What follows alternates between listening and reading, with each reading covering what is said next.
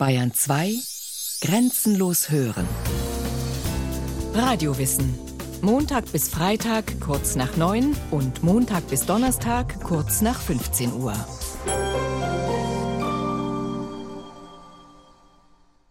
Jetzt fahren wir ins Griechenland. Ade. Jetzt fahren wir ins Griechenland. Gut, mein liebes Vaterland. Ade. Das Abschiedslied der bayerischen Soldaten, die mit dem jungen Prinzen Otto von Bayern nach Griechenland zogen. Es ist unüberhörbar, da klingt Wehmut mit. Auch Ottos Familie nahm tränenreich Abschied, als er am 6. Dezember 1832 die Münchner Residenz mit seinem Gefolge verließ. Allerdings ging keiner so weit wie sein Onkel, Kaiser Franz von Österreich. Der sagte zu Metternich, Mai, der Arme pur.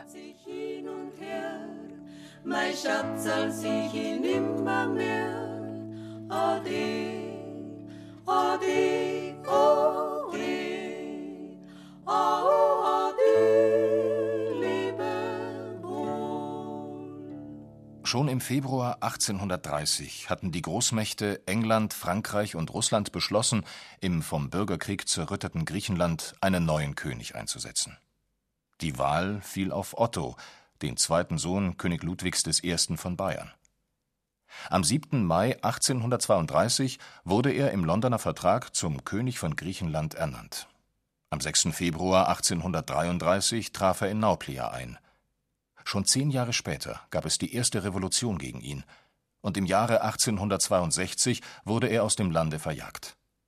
Die dreißigjährige Herrschaft Ottos endete mit Tränen. Dabei hatte sie so hoffnungsvoll begonnen. Katharina Weigand, Historikerin an der Universität München. Die Begeisterung der Griechen war, als Otto in Griechenland ankam, wirklich riesig groß. Man hoffte auf bessere Zeiten, weil die Jahre zuvor für die Griechen schwere Jahre gewesen waren. Man hatte unter großem Blutzoll die Osmanen aus dem Land vertrieben, die sich nicht freiwillig zurückgezogen haben. Und dann hatten die Griechen einige Jahre versucht, aus ihrer eigenen Mitte einen Präsidenten zu wählen, einen, der die Herrschaft übernimmt, der die Regierung übernimmt. Das hat zu bürgerkriegsähnlichen Zuständen geführt, und zwar nach ganz kurzer Zeit, bis hin, dass der letzte Präsident Griechenlands ermordet wurde. Angesichts dieser Verhältnisse hatten sich die Griechen erhofft, jetzt wird alles besser werden. Hm, jetzt kommt der große Aufschwung, wenn mit dem Wittelsbacher dort eine Monarchie errichtet wird. Lieber Vater, den 30. Januar warfen wir Anker im herrlichen Golf. Die Anhöhe entlang war alles mit den bunten Trachten der harrenden Griechen bedeckt, die sich teils zwischen den unendlich zahlreichen Kakteen gelagert hatten, teils wechselnd auf und ab gingen. Eine große Menschenmenge begrüßte mich unter den lebhaftesten Gebärden mit einem lauten Jubelrufe und emporgeschwungenen Lorbeerzweigen. Viele Reiter waren bis an die Hälfte des Pferdes, viele Fußgänger bis unter die Arme in das Meer, mir entgegengewartet. Der junge König, bei seiner Ankunft erst 17 Jahre alt, gab sich große Mühe. Er lernte in kürzester Zeit Neugriechisch, reiste durchs Land. Da es kaum Straßen gab, musste er zu Pferd über Stock und Stein reiten, und alles musste mitgeführt werden. Die meisten Dörfer waren zu arm, um die Besucher zu verköstigen. Herbergen gab es nicht. Trotzdem versuchte Otto mit Eifer, seine Untertanen kennenzulernen. Schnell fiel ihm auf, dass es überall am nötigsten fehlte. Das brachte ihm viel Sympathie ein. Dennoch konnte er sich nicht dauerhaft halten. Ottos Scheitern hat nach Erkenntnissen der Historiker fünf Hauptursachen. Die erste, der Regentschaftsrat. Katharina Weigand von der Universität München. Als Otto nach Griechenland kam, war er noch minderjährig. Für Otto ist in Griechenland eine sogenannte Regentschaft eingesetzt worden. Das waren dann tatsächlich Berater, das waren verdiente Staatsmänner, das waren erfahrene Minister gewesen, die mit nach Griechenland gegangen sind und dort die Geschäfte führen sollten. Das Problem bei diesem speziellen Regentschaftsrat war einerseits, dass Ludwig I., der ja in München saß, glaubte, Er kannte die Verhältnisse in Griechenland ja nicht aus eigenem Ansehen. Er glaubte aber, er müsse diesem Regentschaftsrat bis ins Würzelchen vorschreiben, wie der dort zu regieren habe für seinen Sohn. Und da gab es schon Probleme, weil die Verhältnisse doch nicht so waren, wie sich König Ludwig I. in München sitzend vorgestellt hat. Die Verhältnisse waren nicht so, wie es die bayerischen Minister von daheim gewohnt waren. Es fing schon mit der Sprache an. Ludwig I. hatte Leute ausgesucht, die besonders gut Altgriechisch konnten und sich in der griechischen Antike auskannten. Die Griechen entsprachen aber weder dem klassizistischen Gipsmodell von Goethe und Winkelmann noch den Helden des Homer. Der Historiker Wolf Seidel. Jemand, der in der Sprache Homers moderne Staatsgeschäfte abwickeln will, befindet sich in der Lage eines Mannes, der bei Walter von der Vogelweide Deutsch gelernt hat und nun eine Vorstandssitzung bei Siemens leiten soll. Im Griechenland des Jahres 1833 herrschten raue Sitten. Klefterie, zu Deutsch Raub und Seeräuberei, war üblich. Ganze Inseln lebten davon. Auch den Freiheitskämpfern, den Palikaren, die im Aufstand gegen die Türken und später in innergriechischen Auseinandersetzungen gekämpft hatten, blieb nichts anderes übrig, da die griechische Regierung keinen regelmäßigen Sold zahlen konnte. Es wäre sinnvoll gewesen, aus dem riesigen, von den Türken übernommenen Staatsbesitz Land an die ehemaligen Aufständischen zu verteilen. Sie wären sesshaft geworden und die neue Regierung hätte ihre Verdienste damit anerkannt. Stattdessen verabschiedete der Regentschaftsrat in den ersten drei Wochen nach Amtsantritt eine ganze Reihe von Gesetzen gegen die Palikaren. See- und Landräuberei, Gefangenenbefreiung und das Tragen eines Gewehrs werden mit Gefängnis bestraft. Die Palikaren werden bis zum 1. Mai aufgefordert, entweder in ihre Heimat zu gehen oder in eines der neu gegründeten Jägerbataillone einzutreten. Das war ganz und gar gegen die griechische Mentalität. Viele konnten nicht nach Hause gehen, weil ihr Dorf nicht mehr existierte. Andere konnten sich nach zehn Jahren wilder Freiheit kein Leben in einem bayerischen Armeekorps vorstellen. Die bayerischen Beamten verstanden das nicht, wohl aber Ludwigs Architekt Leo von Klenze, der mit nach Griechenland gefahren war.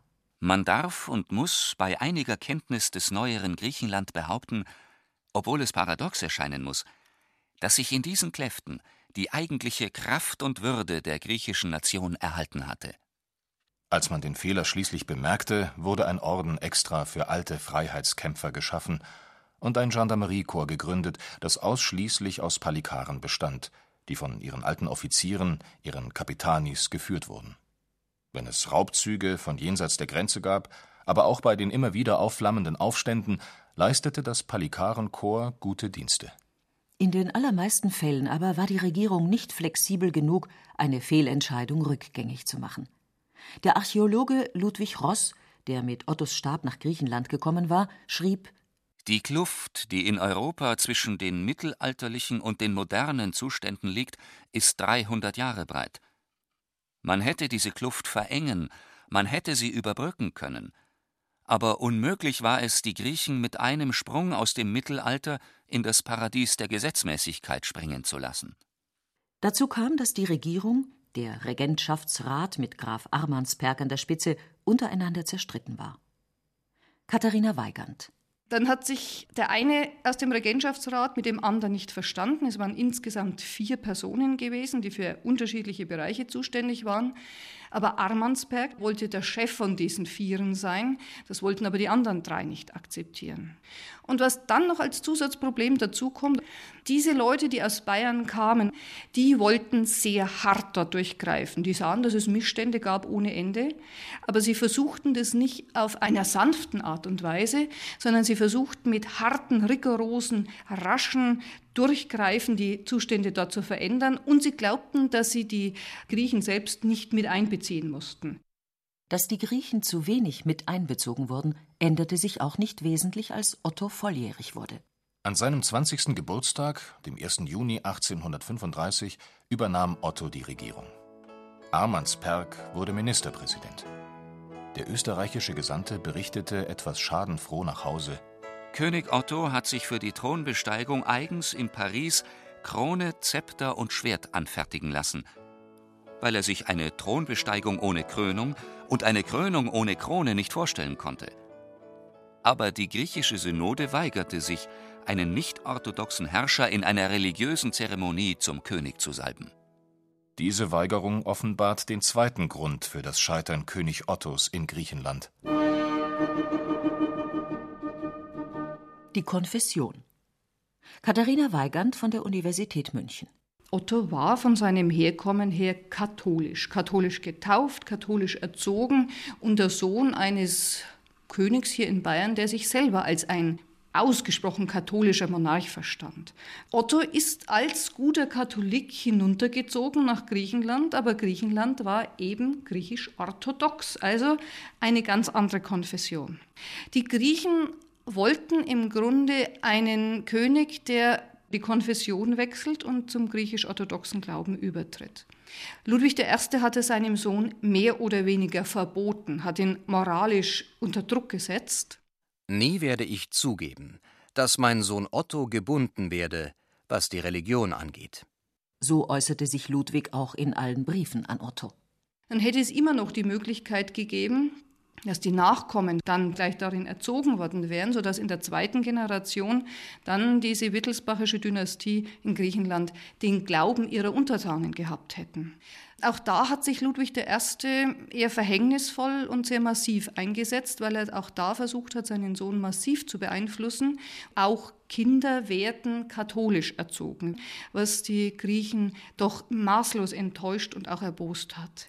Es kam dann im Endeffekt nicht zu diesem Problem, weil die Ehe des griechischen Königspaares kinderlos geblieben ist. Aber die Verletzungen, die durch die Weigerung Ottos ausgelöst wurden, die sind ihm nie von den Griechen vergessen worden. Später wurde der griechisch-orthodoxe Glaube im Gesetz festgeschrieben. Und zwar 1843, als die Griechen erhielten, was sie von Anfang an von ihrem König erwartet hatten und was die dritte Ursache für Ottos Scheitern war der Wunsch nach einer Verfassung. Ein Dauerproblem im 19. Jahrhundert, auch in den deutschen Staaten. Soll ein Monarch gebunden an eine Verfassung regieren oder darf er ungebunden regieren? Ludwig I. leistete bei seiner Thronbesteigung einen Eid auf die Verfassung.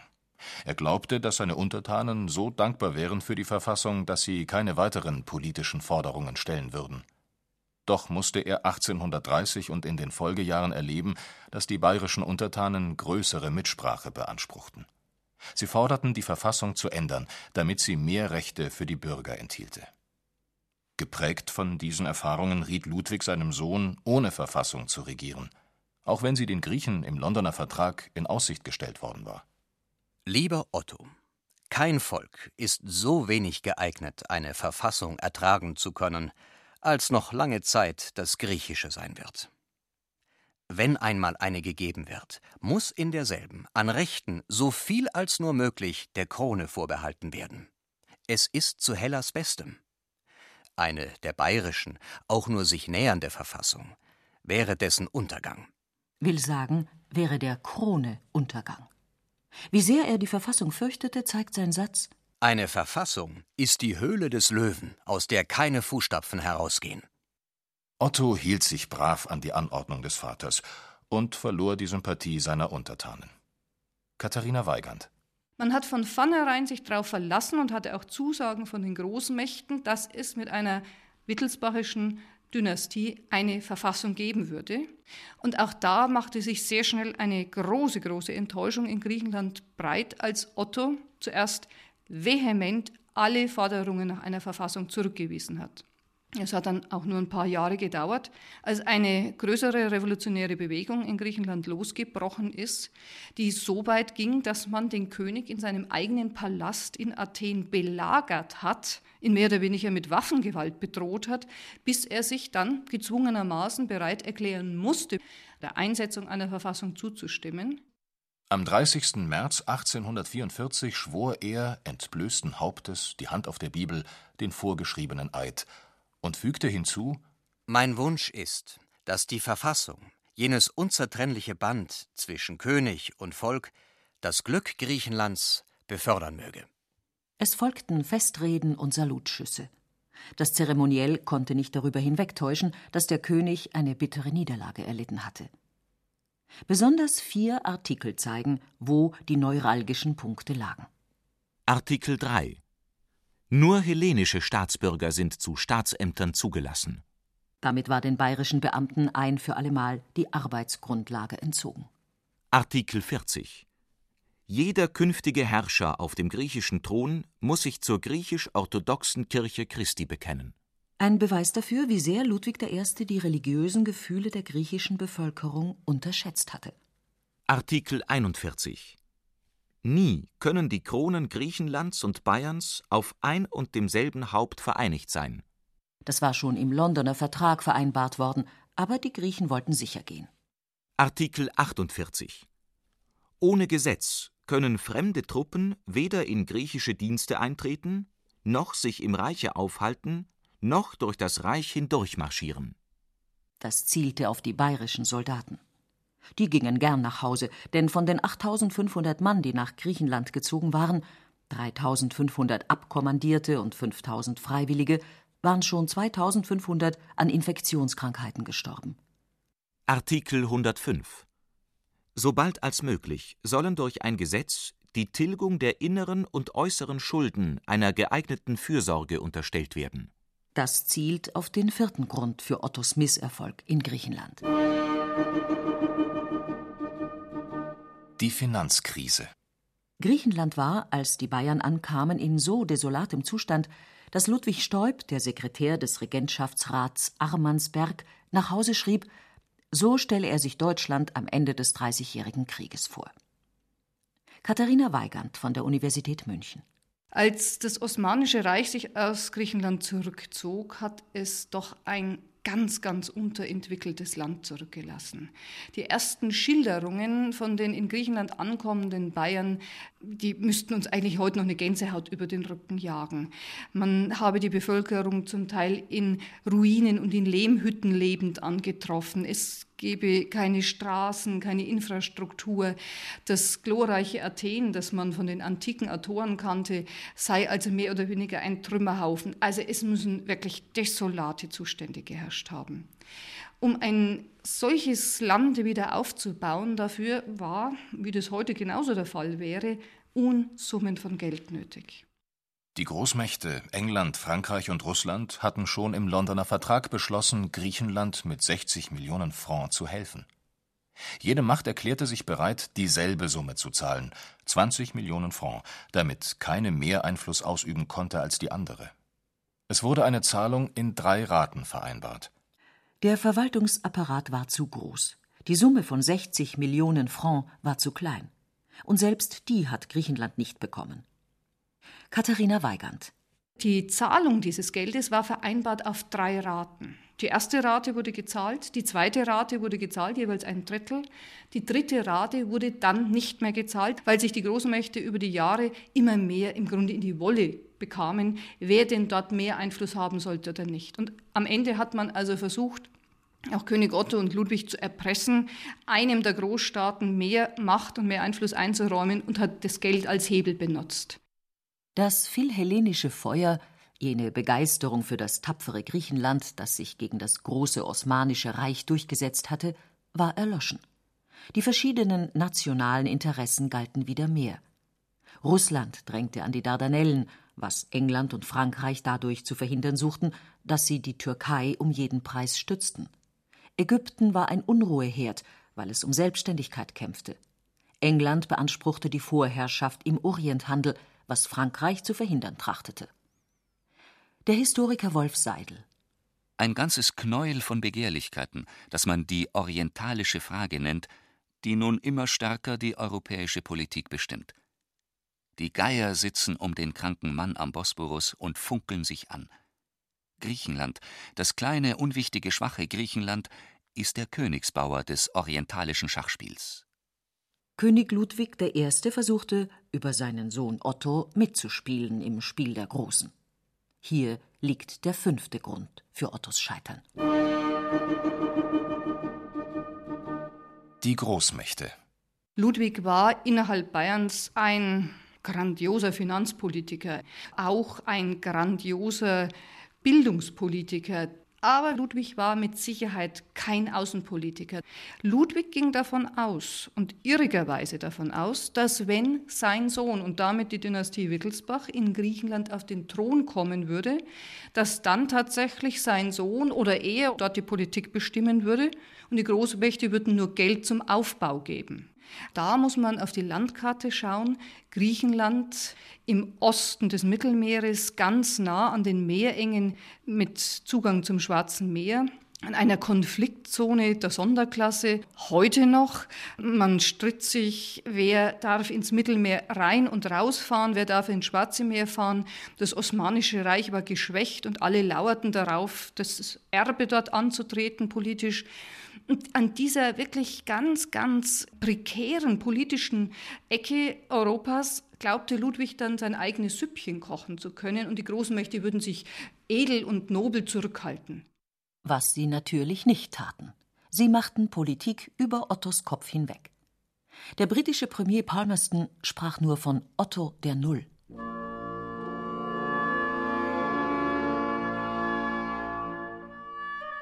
Im Oktober 1862 erreichte die Unzufriedenheit der Griechen ihren Höhepunkt. Der Aufstand brach aus. Die Rebellen erklärten Otto für abgesetzt. Die Gesandten der drei sogenannten Schutzmächte versicherten einstimmig, nicht mehr für die Sicherheit des Königspaares bürgen zu können. Am 23. Oktober gingen Otto und seine Frau Amalie an Bord der englischen Fregatte Scylla, um das Land zu verlassen. Alle Schiffs- und Festungskanonen schossen zur Abreise Salut, eine makabere Geste gegenüber dem gestürzten Monarchen.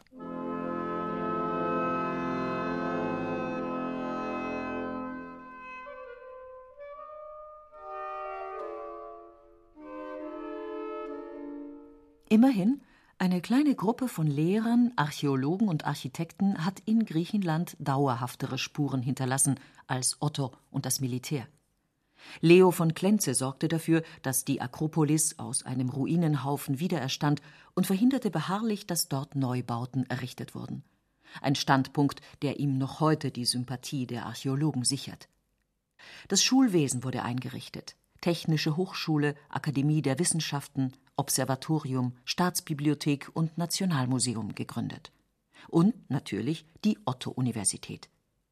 Die Vorlesung zur Eröffnung der Universität hatte das Thema Aristophanes, der atheniensischste aller Athener. Obwohl kein Grieche, sondern der bayerische Gelehrte Ludwig Ross der Vortragende war, kam die Vorlesung gut an. Sogar der altgediente Freiheitskämpfer Theodor Kolokotronis meinte anerkennend Die Universität ist ein Haus, das den König oft ärgern wird. Aber es wird am Ende die Türken auffressen und mehr für das Vaterland tun, als wir unwissenden Kläften mit Flinte und Säbel tun konnten. So kam es denn auch.